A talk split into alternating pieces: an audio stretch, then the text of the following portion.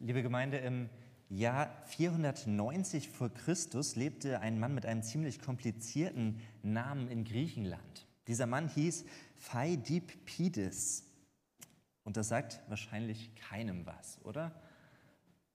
Und keiner von euch möchte diesen Namen irgendwie auch aussprechen, aber ich werde es noch zwei, dreimal heute Morgen tun müssen, denn ich möchte euch die Geschichte von Phaidippides erzählen.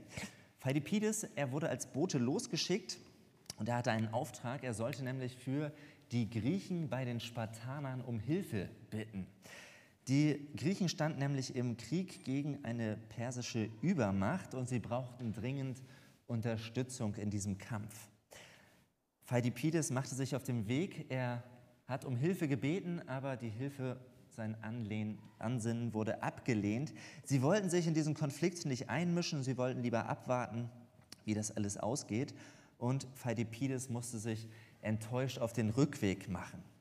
Er hat also nicht nur diese 200 Kilometer hin und zurück umsonst zurückgelegt, nein, für ihn war damit auch klar, die Schlacht ist verloren, wir werden eine Niederlage erleiden. Und dann kommt er zurück und in der Umgebung vom Schlachtfeld, da kommt er an, aber er hört gar keinen Kampfeslärm. Die Schlacht war scheinbar vorbei. Und dann geht er ins Schlachtfeld hinein und dann hört er plötzlich diese Nachricht, die Griechen haben gewonnen. Wir haben gewonnen. Und das konnte er gar nicht fassen. Er hat gesagt, wie kann das sein? Wir waren doch die viel schwächere Armee. Haben wir es tatsächlich geschafft, diese Weltmacht, dieses Heer der Perser zu besiegen? Das ist ja unglaublich. Und das hat ihn so begeistert, dass seine Müdigkeit nach dieser langen Reise von ihm abgefallen ist. Er hat sich auf den Weg gemacht und er ist 40 Kilometer weiter gerannt nach Athen. Er ist durchgelaufen und kam dort voller Begeisterung an, hat sich auf den Marktplatz gestellt und dort hat er etwas gerufen, was euch bekannt vorkommt. Er hat gerufen, Evangelion, Evangelium, gute Nachricht, frohe Botschaft. Wir haben gesiegt. Und dann war er von dem ganzen Gerenne, von der körperlichen Anstrengung so, so erschöpft, dass er zusammengebrochen und gestorben ist. Das ist die Legende oder der Legende nach der erste Marathon gewesen. Denn dieser unverhoffte Sieg Griechenlands gegen die Perser, der fand eben in Marathon statt und von dort hat Pheidipides sich auf den Weg gemacht nach Athen. Er hat 40 plus ein paar zerquetschte Kilometer zurückgelegt, um diese Nachricht in Athen zu verkündigen. Also habt ihr heute schon mal was gelernt, wo der Marathon herkommt. Das ist schon mal gut. Und dieses Beispiel drückt aber auch etwas Bestimmtes aus, weshalb ich es heute Morgen gewählt habe. Denn diese Botschaft zeigt, was das Evangelium im Kern ist. Das Evangelium, die gute Nachricht. Was ist denn die Botschaft, die wir als Christen haben? Und ja, es ist dieselbe Botschaft wie damals bei Phidippides. Es ist die Botschaft, wir haben gesiegt. Es ist geschafft, der Sieg ist errungen. Trotz allen Widersprüchen, trotz, trotz allen Problemen, trotz einer vermeintlichen Übermacht des Feindes. Nein, es ist geschafft. Der Sieg ist da. Und wenn wir ins erste Kapitel vom Philipperbrief hineinschauen, mit dem wir uns ja gerade beschäftigen, merken wir, dieses Wort Evangelium, das ist Paulus ganz wichtig. Der ist ja ganz schön komprimiert, dieser Text aus dem Philipperbrief. Da hat man manchmal so den Eindruck, Paulus hatte da gar nicht genug Papier zur Verfügung. Das ist ja ziemlich kompakt, was er da schreibt. Aber das Wort Evangelium, das nutzt er gleich sechsmal in diesem ersten Kapitel und in unseren vier Versen von heute Morgen, da kommt es schon zweimal vor. Wir merken, Evangelium, das ist ein ganz wichtiges Wort. Paulus hebt es hervor. Leute, das, was ich euch schreibe, das ist eine gute Nachricht, das ist eine frohe Botschaft. Und er wusste damals wie heute, da sehnen Menschen sich nach guten Nachrichten, nach einer frohen Botschaft. Ich glaube, das geht uns ja auch so. Die Nachrichten sind ja eher immer so gespickt von nicht ganz so schönen Nachrichten, aber wenn wir uns das mal so vorstellen, man steckt vielleicht in einer finanziell schwierigen Situation drin, man merkt so die Inflation, die ganzen Kosten, die steigen, kommen vielleicht auch noch unvorhergesehene Ausgaben dazu. Und da wäre es doch eine gute Nachricht, wenn man hört, hey, du hast im Lotto gewonnen. Auch wenn du vielleicht nicht Lotto gespielt hast, dann freut man sich noch mehr. Oder man merkt, ähm, ja, der Chef kommt auf einen zu und sagt, hey, du bekommst einfach so eine Gehaltserhöhung, ohne dass du lange darum verhandeln musst. Das ist eine gute Nachricht. Oder vielleicht, wenn wir in den Nachrichten mal hören, es gibt einen Durchbruch, es gibt ein Friedensabkommen zwischen der Ukraine und Russland. Der Krieg neigt sich dem Ende zu oder geht vorbei. Das wäre eine gute Nachricht. Oder wenn man mit einer Krankheit zu kämpfen hat und endlich ist Hoffnung auf Heilung da. Das wäre eine gute Nachricht. Oder man steht vielleicht vor Gericht, man hat keinen anderen Weg gefunden, man muss da das Gericht mit einbeziehen, um Dinge zu klären, man sehnt sich danach, dass Recht gesprochen wird und dann kommt das Urteil in deinem Sinne. Das wären gute Nachrichten. Und all das sind gute Nachrichten, all das sind frohe Botschaften. Und ja, darüber dürfen wir uns als Christen auch immer wieder freuen, wenn wir das erleben. Aber Paulus macht hier etwas deutlich, wenn er vom Evangelium spricht, dass er sagt, diese gute Nachricht, die er den Philippern schreibt, das ist eigentlich ein Wort, das ist eine Person, es ist Christus. Die beste Nachricht ist Jesus Christus. Das Beste, was dieser Welt je passiert ist, ist nicht, dass ein Krieg gewonnen ist, nicht, dass Frieden herrscht in dieser Welt, sondern die beste Nachricht ist Jesus Christus. Und so ist auch das Beste, was in unserem Leben als Mensch passieren kann, dass wir diesem Jesus begegnen. Es ist eine gute Nachricht mit großen Folgen. Darum geht es heute Morgen in diesem Abschnitt aus Philippa 1, 27 bis 30. Und Paulus könnte ja unglaublich viel schreiben. Er könnte so viel erzählen. Er war so gelehrt. Er wusste viel zu berichten aber er konzentriert sich ganz stark auf dieses Evangelium, auf diese frohe Botschaft von Jesus Christus. Und wenn wir aber dieser guten Botschaft glauben, dann macht dieser Text mehrere Dinge und die Folgen deutlich, die damit zusammenhängen.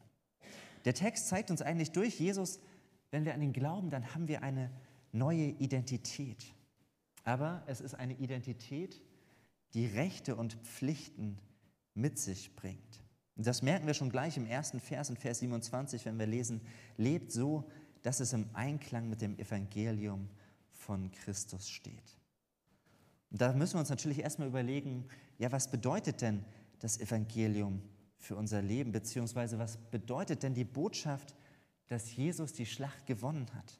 Was bedeutet denn das eigentlich, dass Jesus der Sieger ist? Dafür müssen wir uns vor Augen führen, was denn das Evangelium von Jesus Christus für uns Menschen bedeutet. Eigentlich ist es ja so, wir haben weniger mit guten Nachrichten zu tun, wir haben ja eher die schlechten Nachrichten vor Augen, die uns tagtäglich auch vor Augen geführt werden, im Radio, im Fernsehen. Wir sehen doch, wie es um unsere Welt bestellt ist. Da lesen oder hören wir oder sehen wir Naturkatastrophen, Waldbrände, der Klimawandel ist immer wieder präsent. Ja, der Krieg, nicht nur in der Ukraine, auch in afrikanischen Ländern ist es schlimm, was dort geschieht und passiert. Der Hunger, die Unsicherheit, soziale Ungerechtigkeit, es sind alles schlechte Nachrichten, mit denen wir konfrontiert sind. Und eigentlich sehen wir auch im persönlichen Umfeld oft, dass das Leben nicht unbedingt von guten Nachrichten gespickt und gefüllt ist. Das gibt es immer wieder und das ist schön, aber oft ist es doch auch kompliziert und chaotisch. Da zerbrechen vielleicht Freundschaften über Kleinigkeiten, über Meinungsverschiedenheiten. Wir erleben, dass Ehen auseinandergehen, Familien, die nicht mehr miteinander reden. Plötzlich versteht man sich nicht mehr. Es gibt Konflikte auf der Arbeit oder in der Nachbarschaft. Und wir merken, es gibt doch wirklich viel, was nicht so gut läuft. Und eigentlich, wenn wir es auf einen Punkt bringen müssen, dann könnte man doch sagen, eigentlich sind wir Menschen doch das Problem.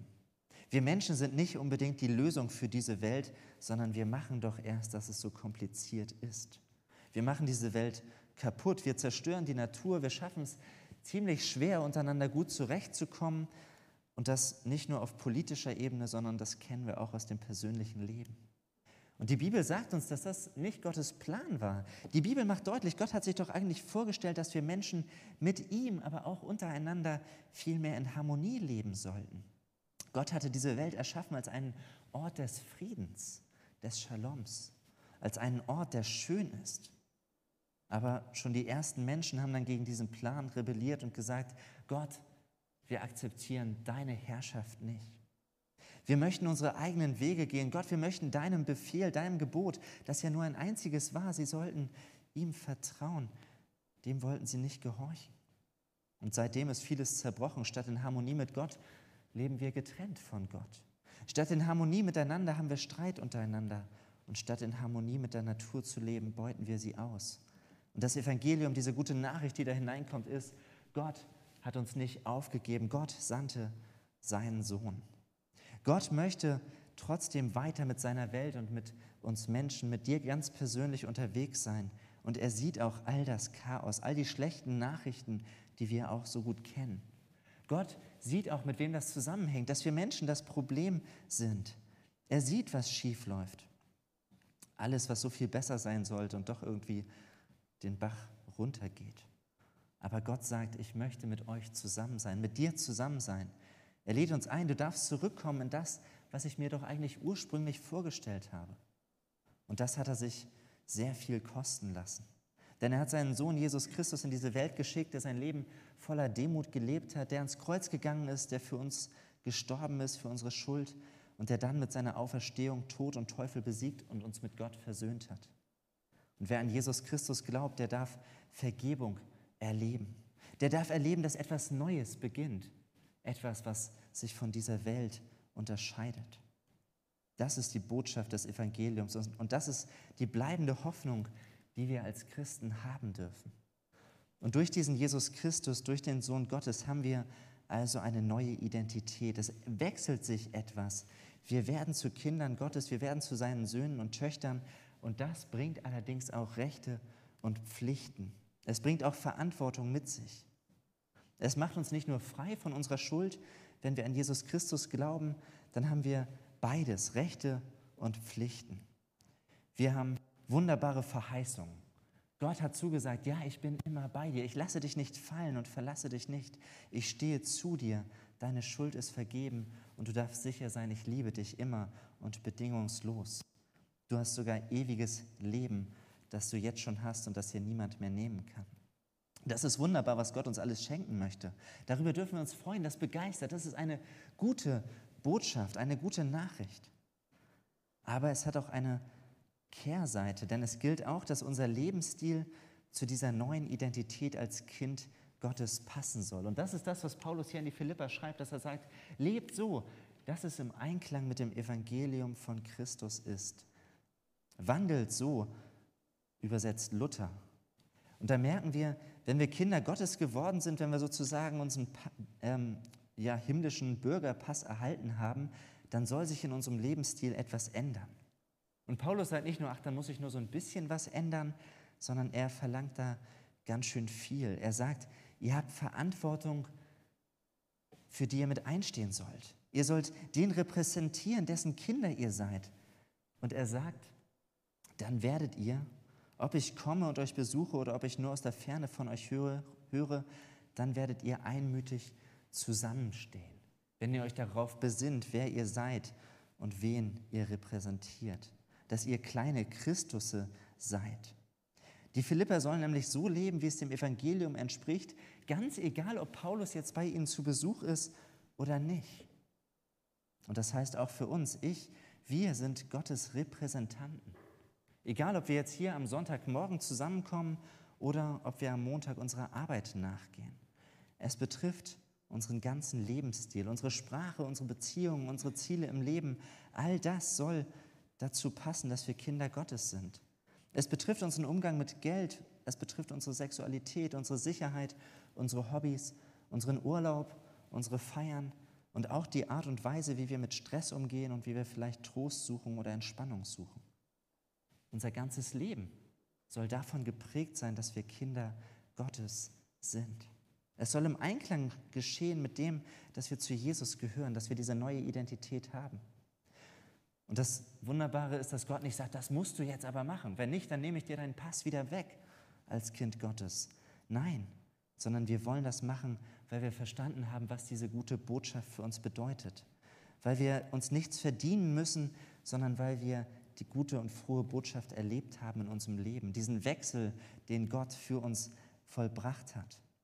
Dass wir wieder in Gemeinschaft stehen mit ihm. Und weil Jesus für uns das Wichtigste und Genialste im Leben geworden ist. Das ist so der erste Punkt, dieser erste Vers, der aufzeigt, du bist ein Kind Gottes. Das ist wunderbar, das ist genial, das ist das Evangelium. Der Sieg ist errungen und das gilt für dich. Aber wenn du Jesus vertraust, wenn du ihm nachfolgst, wenn du dein Leben in seine Hand legst, dann bedeutet es auch, es hat, bringt Rechte und Pflichten mit sich. Und der Text geht ganz schön kämpferisch weiter.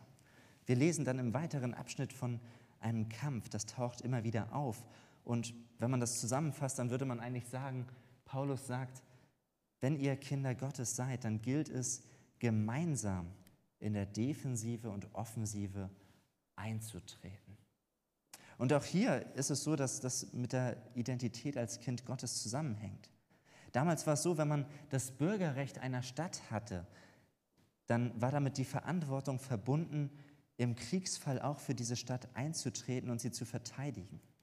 Wer das Bürgerrecht einer Stadt hatte, wer die Identität hatte, der hatte sozusagen, wie wir es von früher noch kennen, eine Wehrpflicht. Der musste sein Leben einsetzen, wenn die Feinde anrücken und der verteidigt die Werte dieser Stadt. Das war damals mit dem Bürgerrecht verknüpft. Und wenn wir lesen, ihr werdet Seite an Seite für den Glauben kämpfen, der sich auf das Evangelium gründet und werdet euch durch nichts von euren Gegnern einschüchtern lassen, dann merken wir, das ist herausfordernd, dass das Evangelium, die Botschaft des Sieges, auch mit einem Kampf verbunden ist. Und eigentlich kann man sich fragen, das wollen wir doch irgendwie gar nicht. Wir mögen es doch, wenn Frieden herrscht. Und Gott ist doch ein Gott der Liebe. Wieso steht da jetzt was von einem Kampf? Was hat das da zu suchen? Aber die Bibel, sie macht immer wieder deutlich, ja, wir leben als Menschen und in dieser Welt in einem beständigen Kampf. Ob wir es wollen oder nicht, wir sind da mittendrin. Die Bibel ist eindeutig, sie sagt, es gibt eigentlich nur zwei Seiten. Entweder ihr seid auf der Seite von Gott oder ihr seid auf der anderen Seite gegen Gott. Als Menschen, da meinen wir ja oft, ich bin eigentlich so neutral, ich befinde mich in der Mitte und ja, als Christ, da entscheide ich mich immer wieder für etwas Gutes, für das, was Gott gefällt manchmal leider auch für das Böse. Aber als Mensch bin ich doch eigentlich so in der Mitte, in diesem Niemandsland, in der Schweiz vielleicht. Und dann kann ich selbst entscheiden, was ich möchte. Ich bin neutral. Aber nein, die Bibel ist da eigentlich eindeutig, dass es umgekehrt ist. Seit Adam und Eva gegen Gott rebelliert haben, da sind wir als Menschen auf der anderen Seite. Wir sind eigentlich gegen Gott gerichtet. Wir rebellieren gegen ihn, auch wenn wir das für uns gar nicht so wahrnehmen, auch wenn wir sagen, ich bin doch eigentlich so, ja, in der Mitte schon okay, kein schlechter Mensch, vielleicht auch nicht der Heiligste, aber wir setzen uns eigentlich von uns aus auf eine neutrale Position, die es aber gar nicht gibt. Wenn wir aber Jesus Christus kennenlernen und zum Glauben an ihn kommen, dann stehen wir automatisch auf der anderen Seite, auf Gottes Seite. Wir wechseln die Seite und stehen doch immer noch im Kampf zwischen diesen beiden Seiten. Denn der Gegenspieler Gottes, der Teufel, der will uns wieder zurückziehen. Der schaut nicht tatenlos zu, der möchte unser Leben weiterhin gerne durcheinander bringen. Und deshalb gilt es, dass wir uns eine Defensive und Offensive auch aufbauen und erhalten müssen. Und in diesem Text, da lesen wir von der Defensive und dazu möchte ich so ein Bild aus dem ja, antiken Film, beziehungsweise hier aus dem Computerspiel, wo man das so ein bisschen, äh, wo, wo es abgebildet ist, ähm, veranschaulichen. Wenn es so Schlachten gibt von damals aus der Zeit ähm, der Römer, dann war das ganz bekannt. Da gibt es eine Verteidigungslinie, die das eine Heer aufgebaut hat. Und da stehen sie dann Reihe an Reihe, jeder ein Schild in der Hand und in der anderen Hand vielleicht ein Speer oder ein Schwert. Und sie stehen eng aneinander und dann kommen Angriffswellen, die über sie drüber rollen. Der Gegner steht nicht auch genauso da und dann warten sie mal ab, wer länger durchhält, sondern der eine greift an. Und der Gegner schickt dann vielleicht Wellen von Pfeilen als erstes los und guckt, wen er da trifft. Danach kommen vielleicht die Reiter auf Pferden angeritten, die da eine Presche reinreiten sollen in diese Verteidigungslinie. Und dann kommt am Ende noch eine dritte Welle der Fußsoldaten. Und wenn man sich vorstellt, man steht in so einer Verteidigungslinie, dann ist ein Befehl ganz wichtig. Es ist wichtig, dass sie die Linie halten, dass sie nebeneinander stehen bleiben, dass sie fest stehen bleiben, damit niemand durchbrechen kann. Denn wenn der Feind das schafft, wenn der erstmal so eine Schneise da reinkämpft, dann bedeutet das, er kommt ja auch nicht nur von vorne, sondern dann kann er auch von hinten angreifen. Deshalb ist es so wichtig für diese Verteidiger zusammenzustehen und nach vorne ausgerichtet und gewappnet zu sein. Und doch ist es ziemlich schwierig, wenn man dann merkt, oder kommen die Angriffswellen auf einen zu. Da sieht man, dass der Gegner naht und eigentlich will man lieber fliehen und sich da raushalten. Und die gute Nachricht ist, wir müssen diese Verteidigungslinie auch in unserem Glauben, wir müssen sie nicht alleine halten, sondern wir dürfen da fest zusammenstehen mit anderen und auch mit Gott, mit seiner Hilfe, durch den Heiligen Geist. Und das ist so wichtig, denn alleine schaffen wir das nicht. Und trotzdem sind wir aufgerufen, standzuhalten und festzustehen, denn auch wir haben doch als Christen mit verschiedensten Angriffswellen zu leben. Und vor einigen Jahren, da war es vielleicht vor allem so der Atheismus, der als so Angriffswelle über den christlichen Glauben rübergerollt ist, dem man standhalten musste. Der Atheismus, der versucht hat, den Glauben auszulöschen, dass es da Diskussionen gab und die es immer noch gibt, wo es heißt, naja, wir müssen doch eigentlich davon ausgehen, dass es keinen Gott gibt. Und in der Wissenschaft, da dürfen wir Gott nicht mit einbeziehen. Selbst in der Theologie sollten wir doch lieber fragen, was sagen denn diese Texte, wenn ich davon ausgehe, dass es gar keinen Gott und damit auch keine Wunder und keine Auferstehung gibt. Was will uns der Text denn dann sagen? Das ist doch wissenschaftliches Rangehen an die Bibel. Das atheistische Modell, nach diesem Grundprinzip zu handeln, es gibt keinen Gott, das ist eine schwierige Welle, die unser Land ganz schön getroffen und auch die Theologie ganz schön getroffen hat. Diese Wellen sind über uns geschwappt und nicht wenige haben dadurch auch ihren Glauben an den lebendigen Heiland verloren. Im Moment stehen wir eher vor einer Welle von Desinteresse. Man könnte sagen, nicht der Atheismus, sondern eher der Agnostizismus ist so eine Welle, der unsere Gesellschaft prägt. Am Glauben, da ist doch eigentlich keiner mehr so richtig interessiert. Auch das ist schwierig, wie wir damit umgehen. Dass man sagt, das Jetzt und Heute ist wichtig, aber alles andere ist doch egal. Wer weiß denn schon, was morgen oder was auch in der Ewigkeit kommt, ob es das überhaupt gibt? Was du für dich glaubst, das ist ja okay, aber lass mich damit in Ruhe. Oder dass wir in der Gesellschaft merken, naja, soll man wirklich einem alten Buch glauben? Glaub doch lieber deinen Gefühlen, dem, was du jetzt empfindest, das ist doch aktuell und präsent. Das ist bestimmt richtig. Die Gefühle werden dich schon nicht irgendwie auf eine falsche Fährte locken. Und plötzlich sind wir als Christen nicht mehr die mit guten Werten, sondern wir werden manchmal als intolerant dargestellt, wenn wir an alten Werten festhalten, weil wir gewisse Veränderungen der Gesellschaft nicht mittragen, die als eine Mainstream-Welle über unser Land hinüberrollt. Wir sind immer wieder herausgefordert, standzuhalten. Es gibt auch Angriffswellen von anderen Glaubensrichtungen und auch das merken wir in den Nachrichten, dass der christliche Glaube militant angegriffen wird, dass aggressiv gegen Christen vorgegangen wird, Ganz erschreckend in Ländern wie Pakistan oder in Nigeria. Das ist grausam, was da geschieht und wie Menschen da merken, dass sie allein aufgrund von ihrem Glauben um ihr Leben bangen und fürchten müssen. Und auch da äh, gilt die Herausforderung, fest stehen zu bleiben, standzuhalten und am Glauben dran zu bleiben. Der Widersacher Gottes, der möchte die Christen diejenigen, die auf Gottes Seite stehen, immer wieder wegbringen von Gott. Er will sie durcheinander bringen, er will zerstören, was da ist. Und so gilt es, die Angriffe abzuhalten und standhaft zu bleiben. Und in diesem Vers, da führt Paulus eigentlich drei Dinge an, die deutlich machen, was es braucht, um standhaft bleiben zu können. Es braucht zum einen ein klar gegründetes Fundament, einen festen Untergrund, auf dem wir stehen. Und ich würde es auf den Punkt bringen, dass ich sage, es ist das zentrale Bewusstsein dessen, was Jesus für uns getan hat. Das Evangelium müssen wir klar haben, damit wir klar stehen können. Und es braucht die Gemeinschaft miteinander, das Seite an Seite stehen. Alleine kann man, glaube ich, schwer standhalten, wenn so eine Angriffswelle kommt. Fühlt man sich schnell verloren. Aber wenn man zusammensteht mit anderen, wenn eine Einheit dasteht, wenn eine ganze Reihe zusammenhält und keiner rückt aus und verlässt die anderen, alle halten dem Angriff stand, dann kann es leichter gelingen. Das meint Paulus hier, dass er sagt, konzentriert euch auf das, dass ihr zusammensteht. Verliert euch nicht in nebensächlichen Schauplätzen. Und Paulus möchte auch als drittes, dass wir uns durch nichts einschüchtern lassen, dass wir unerschrocken sind. Und ich glaube, um das zu können und um den Angriffen, die doch immer wieder den Glauben herausfordern, um da standzuhalten, da brauchen wir immer wieder den Blick auf unsere Identität und zu wissen, der Sieg ist vollbracht. Jesus hat doch schon gewonnen. Das Evangelium gilt doch weiterhin. Und deshalb brauchen wir keine Angst haben und können dem entgegenstehen. Das bezieht sich alles auf die Defensive. Allerdings sollen wir nicht nur defensiv miteinander unterwegs sein, sondern es gilt auch, in die Offensive zu gehen. Und ich weiß nicht, wer von euch äh, den einen oder anderen Fußballverein kennt, die sich stark auf den Defensivfußball fokussiert haben.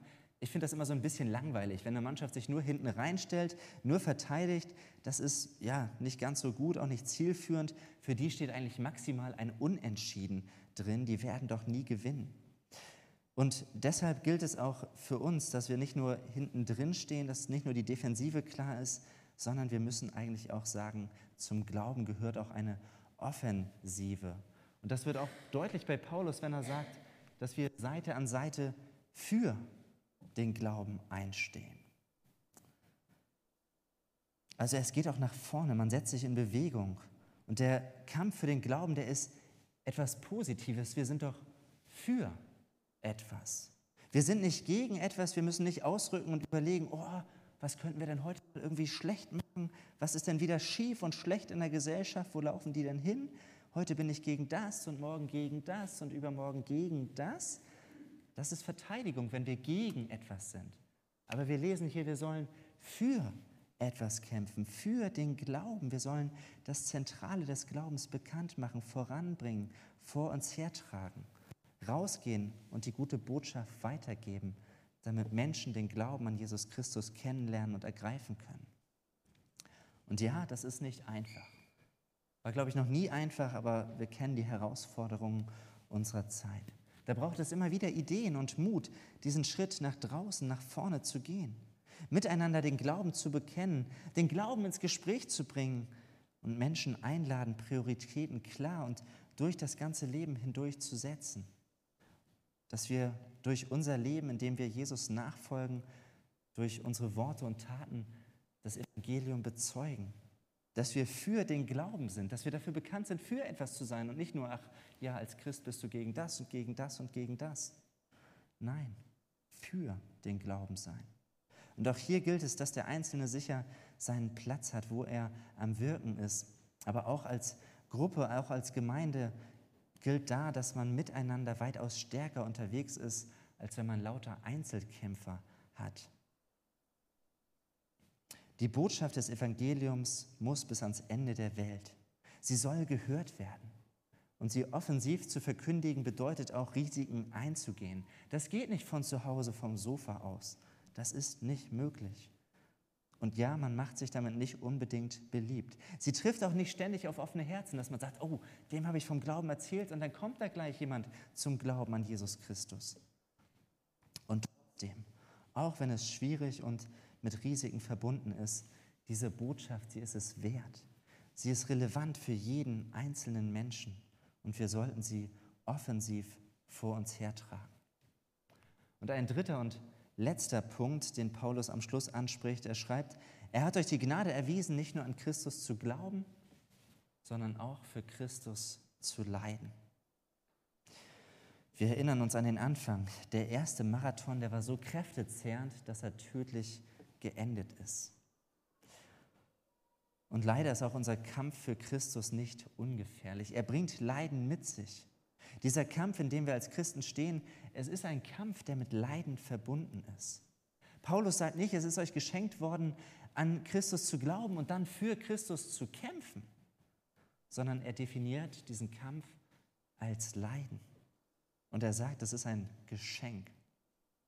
Das ist doch merkwürdig, oder? Ein Geschenk, dass wir für Christus leiden dürfen. Hm, das ist nicht so attraktiv. Aber auch hier müssen wir uns nochmal den Sieg Jesu vor Augen führen. Jesus hat gesiegt, wodurch? Durch seinen Tod am Kreuz auf Golgatha.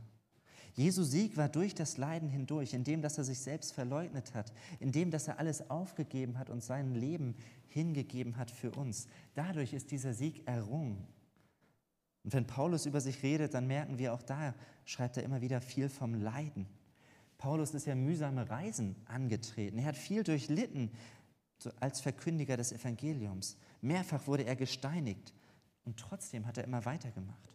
Er kam ins Gefängnis und er schreibt ja auch diesen Brief aus dem Gefängnis. Er hat in Schwachheit, also krank, erschöpft, gepredigt. Er wurde verlacht. Die Menschen haben sich über ihn lustig gemacht und trotzdem hat er weitergemacht. Paulus ging einen Weg des Leidens, den Gott unglaublich gesegnet hat und den er gebraucht hat, um seine Gemeinde zu bauen. Und Paulus schreibt in 1. Korinther 11, folgt meinem Vorbild, wie ich dem Vorbild Christi folge. Und jetzt könnte man sagen, wenn Jesus gelitten hat und wenn Paulus gelitten hat und Paulus sagt, folgt mir nach, folgt meinem Vorbild, dann bedeutet das doch auch für uns, wenn wir Teil dieses Kampfes sind, dass Leiden Teil des Pakets der Nachfolge ist. Dass wir damit drinstehen, in der Defensive und in der Offensive. Und dass wir nicht überrascht sein sollten, wenn wir um Jesu willen Leid erfahren. Das ist eigentlich das, was zu erwarten ist und was gleichzeitig so unglaublich herausfordernd ist. Ich weiß nicht, wie es euch da so geht. Für mich ist klar, Jesus, ja, Jesus hat gelitten. Das weiß ich von klein auf. Und ja, da bin ich unglaublich dankbar für, was er für mich getan hat. Aber irgendwie scheint es für mich so selbstverständlich. Jesus, ja, er hat diese unfassbar große Liebe für uns. Er hat sich hingegeben für uns alle. Er war Gottes Sohn, das war einzigartig und genial. Und Paulus, ja, Paulus, das ist so einer, der hat sich halt voll eingesetzt. Der hat auch viel durchlitten, aber der war ja auch wirklich, mit dem kann man sich ja eh nicht vergleichen. Oder wenn man in die Kirchengeschichte schaut, dann gab es da auch immer wieder Einzelne, die sich so richtig stark fürs Evangelium eingesetzt haben und die darunter richtig zu leiden hatten. Und ja, auch aus anderen Ländern, da kennen wir es viel mehr, dass Christen bereit sind zu leiden.